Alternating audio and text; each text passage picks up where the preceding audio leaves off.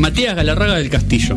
Llamó al FMI y dice que tenés que vender tus CDs de Coldplay para pagar la deuda, incluidos los EP de Brothers and Sisters y la Ah, ¿sí? Deciles que se los pago el día que Chris Martin haga gira con Soda Stereo. Bueno, anda entregando.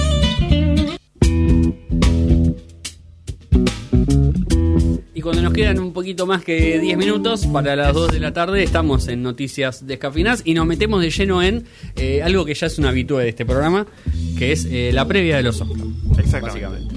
Eh, tratamos de sumarnos a- al glamour Sí. del espectáculo. y también, nada, es una, una excusa para ver películas que no, no normalmente uno se sentaría a ver. y siempre. Ahí está. Mi tema de cabecera que lo amo. eh, para los Oscars. Eh, y. Y sí, nada, un, un año interesante con, con pelis este, relativamente. mm, nada, este, como yo digo relativamente porque hay algunas que odié y ya vamos a hablar de eso. Sí. Quiero Eh, llegar a ese momento. Pero eh, con, con muchos conceptos a rescatar.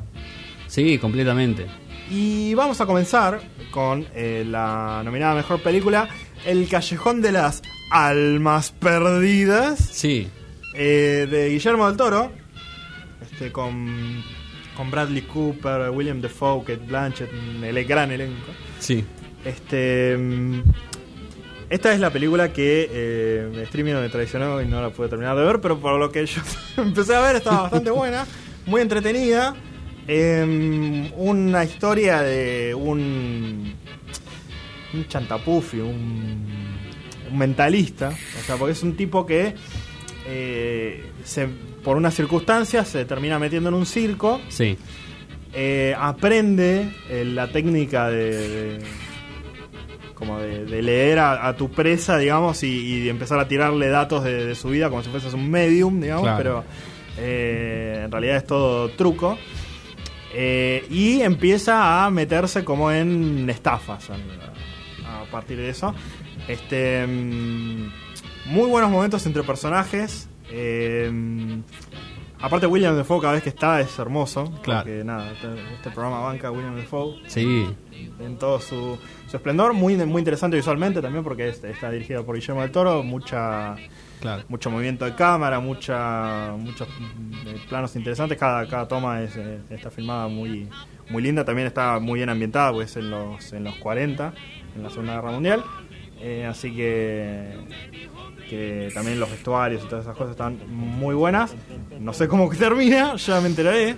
Tal cual. Eh, pero pero es, es una película de Hollywood, como Claro, una claro. historia más tradicional en ese sentido. Bien, bien.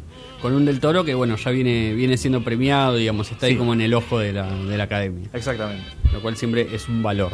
Sí. Eh, está también nominada una película que generó mucho revuelo acá en Argentina, eh, con una movida de prensa, medio, una movida de prensa no tradicional. eh, se llama Nicolás Pisa, de, Sí. de Paul Thomas Anderson. Una película que hizo mucho revuelo porque un streamer, Luquitas Rodríguez, un streamer con mucha llegada, llamó a llenar salas de cine a ver esa película. Eh, lo logró, de hecho, en, el- en- en un cine en Belgrano. Eh, y a partir de ahí se generó como bastante revuelo, mucha gente queriendo ver la película. Una película que también generó mucha polémica por la trama. Sí. Eh, la quisieron cancelar por todo lo que se les ocurra. eh, porque la película básicamente transcurre entre un adolescente de unos 15 años, eh, enamorado de, de una chica de 25.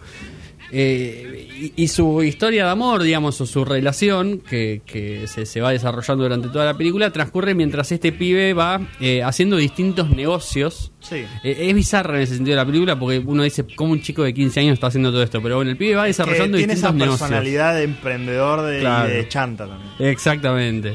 Em, bueno, con, con- con un, un humor muy medio ácido por momentos, eh, pero una película muy interesante, los personajes ambos son muy buenos.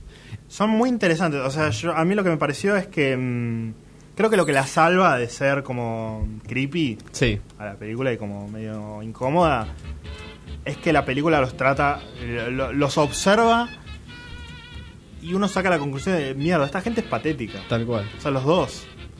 Eh, son gente como, como muy acomplejada eh, y, y- y terminan como tratando de darse celos y no sé qué. Y es como, wow, son. Sobre todo las chicas, como tenés 25 años y sos Claro. como re infantil en ese sentido. Pero es gente que uno conoce, digamos. O sea, son, son como. Están como personalidades muy reales también. Eh, sí, completamente. Y. Con una, con una linda mm, eh, particularidad y es que el, el actor, el protagonista, es el hijo de, de Seymour Hoffman. Eh, Uy, boludo, yo te iba a decir, es como, Sí. es, es un. Es una, una- un calco del Claro. Sí, sí. Nosotros con, con Gula vimos a la película y nos llamaba la atención el chico y nos sonaba mucho la cara de algún lugar. Tenía como cosas de Jack Black y, y cosas de Hoffman y cosas ahí de, de todos esos humoristas. Eh, y resultó, bueno, ser el hijo de él. Así que eh, hay ahí también un lindo dato de color. Una actuación tremenda de un pibe que es chico, digamos. Sí. O por lo menos tiene un- una cara de adolescente que no puede más. Y hace un Eh, papel increíble. la y hace un papel una increíble, actuación sí. tremenda. Y bueno, también protagonizada por eh, Caro Hirschfeld. Sí, señor. Pues igual. Sí, señor. Muy sí. parecida, es verdad. Le mandamos un abrazo grande a Carujillo. Sí, también fue parte del programa en estos 10 años. Le mandamos un saludo. Eh, también tenemos eh, el tanque de Adam McKay. eh, no miren arriba. Uy, peliculón. Eh, la película con DiCaprio y, y Eh, esta chica. Sí, la, la de los Juegos del Hambre, arre, Jennifer, Jennifer Lawrence. Ahí está. Sí. Eh, bueno, una película que también habla como de no, bueno, un meteorito que está cayendo a la Tierra, nadie Sí. le da bola a nivel político. Eh, muy ácida, también muy, Sí. muy satírica, bueno, haciendo también alusión al cambio climático y, y todas las cosas que estamos viviendo ahora. Em, entretenida, o sea, a mí me gustó, pero tampoco Sí. me voló la cabeza. No, no, es una es rara la película, tiene tiene momentos medio medio raros. Como Eh, muy, em, como muy enfocada en la referencia Sí, y, y no, no termina siendo tan natural, digamos, el flow. Tal cual. Eh, pero bueno, el, el humor de, de Adam McKay a mí por lo menos me gusta mucho, me A parece también, muy bueno. Eh, tiene esa cuestión de, de momentos medio random por momentos o idas y vueltas en la historia, eh, como algunos flashbacks que sirven mucho. Eh, y sí, es una película más de gags por ahí o, o- o más de momentos que uno puede rescatar. Eh, y al mismo tiempo una película muy, muy de época, muy coyuntural, entonces eh, desde ahí también garpa mucho, digamos. Eh, tenemos a Duna, Sí. Dune parte une, como le diría Lologio. Sí. Este, mm, nada, una adaptación de, de la novela de Frank Herbert, eh, dirigida por Denis Villeneuve y protagonizada por Timothy Chalamet, entre Sí, otras personas como Seren Zendaya. Sí. Como dijimos en su momento, eh, una buena oportunidad para el director, Sí. que fue muy bastardeado en su momento con, con su eh, versión de Blade Runner.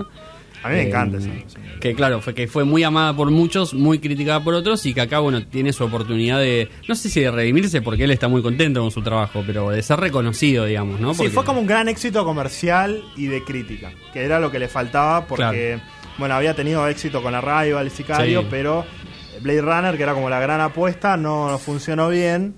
eh, y, y ahora está como reconocido de nuevo, está de, de nuevo en, en las astas. Totalmente. Una, una peli que si bien a mí me gustó y que es como muy ambiciosa visualmente también, Sí, eh, como se corta a la mitad, Claro. porque la historia parte sigue. 1, Claro. te quedas como una, con una sensación de. Sí.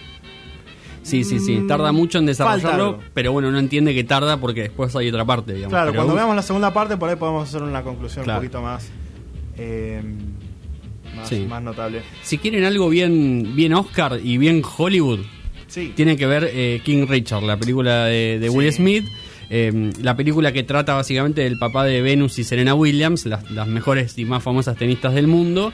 Eh, un tipo muy, mm, eh, muy dedicado a eso, digamos, muy dedicado a que sus hijas sean exitosas en el deporte. Desde el primer momento Eh, que tenía la idea de, sí. bueno, estas hijas van a dedicarse a esto. Sí. Y, y una película que retrata muy bien, bueno, las partes muy buenas que tiene de dos padres muy dedicados, muy buenos, muy amorosos y que las quieren cuidar mucho, pero al mismo tiempo la exigencia, eh, el alto rendimiento del deporte, sí. claro, para, para chicas tan chicas, la ambición que tiene él eh, personal, más allá de, de las carreras de ellas, Mm. pero uno se da cuenta al final de que es un poco eh, eh, ellas queriendo no lavarle la cara, sino contar un poco la otra historia, porque, digamos, él termina bien parado, si se quiere, en la historia. Todos terminan bien Es parados un en la historia, muy complejo digamos. también, o sea, como que sí.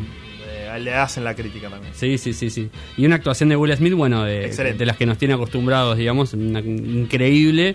Eh, él siempre está muy cómodo en ese rol de, de- de padre de familia pobre que, que quiere salir adelante, digamos. sí. Bueno, también muchos paralelismos con la vida real Sí. de Will Smith, eh, también controlando a los hijos Sí. bueno, vos vas a hacer esto, vos vas a hacer lo otro. Eh, Totalmente. también es interesante en ese sentido. Sí, señor. Eh, bueno, nos estamos quedando sin tiempo, así Sí. que no... es- Esto es lo que pasa, ¿ven? ¿Por qué nominan 10 películas? Claro. Eh, bueno, último comentario para la película más nominada, que es la que tiene, la que seguramente tenga más chances de, de- de llevarse el éxito, que No es, el, es la The Power of the Dog, el, el Ah, poder sí. del perro. Eh, película de Jane Campion, una, una directora mujer, con Matthew McConaughey eh, como el, el rol estelar, o por lo menos el, el más rimbombante. Eh, con Mary Jane ahí también eh, haciendo su, su- No mames, Mary Jane. Eh, nada, la película es muy buena, eh, tiene un ritmo un poco más lento, es un- una película que, que sucede, digamos, en el 1925 en el, en el lejano oeste norteamericano.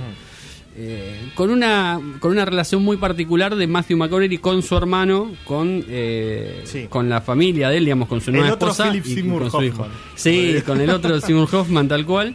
Eh, y una película bueno, que tiene un final eh, muy entramado, que tiene una historia que se va construyendo muy lentamente, que va dando muchos reos, pero que a la vez tiene eh, muchos momentos muy buenos, digamos, y Sí. muy fuertes. Sí. Eh, así que es una película muy es una interesante. película que ver. me elevó mi nivel de ansiedad social Ah, sí. eh, por las nubes. Totalmente. Totalmente. Bueno, quedan, quedan muchas otras afuera muy lindas, eh, que se las podremos contar en otro momento. Después Sí, no durante el año. Coda. No, no la vi, así que voy a tomar tu No, recomendación. vean, no veas Coda. Por alguna razón Película supe que no tenía que verla. Eh, y si vean West Side Story, si les gustan los musicales, eh, Steven Spielberg ahí se embarcó en una, en una reedición de una película de los años 60 muy buena. eh, y la verdad que vale, vale la pena verlo. Eh, Belfast creo que es mi, mi favorita igual, de, Bien. de todas. Me gusta Una eso. historia muy linda. Me gusta eso. Así que... mm, ah, Drive My Car también, bueno, un drama muy fuerte. Sí.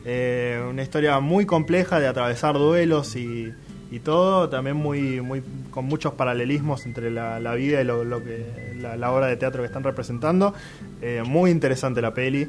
Eh, y bueno, eh, eso es todo. Así que ese fue nuestro primer programa del año, de nuestro décimo aniversario.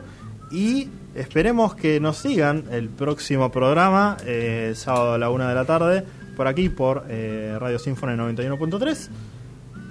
Nos vemos. Nos.